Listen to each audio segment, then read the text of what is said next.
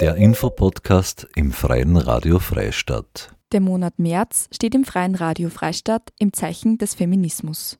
Dieser allumfassende Begriff beinhaltet mehr als nur vermeintliche Frauenthemen. Hierzu werden regelmäßig Begriffe erklärt, recherchiert von Magdalena Horn aus unterschiedlichen Quellen, redaktionell bearbeitet und vorgelesen von Marie-Therese Jahn. Weitere Informationen unter www.frf.at. Als dekonstruktiver Feminismus wird eine Unterströmung des Gleichheitsfeminismus bezeichnet.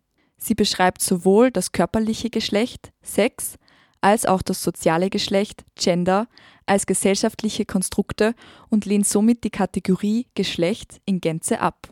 Statt an die typische Zweigeschlechtlichkeit glauben dekonstruktivistische Feministinnen und Feministen an Vielgeschlechtlichkeit, also verschiedene Geschlechterrollen, Geschlechtsidentitäten und sexuelle Orientierungen.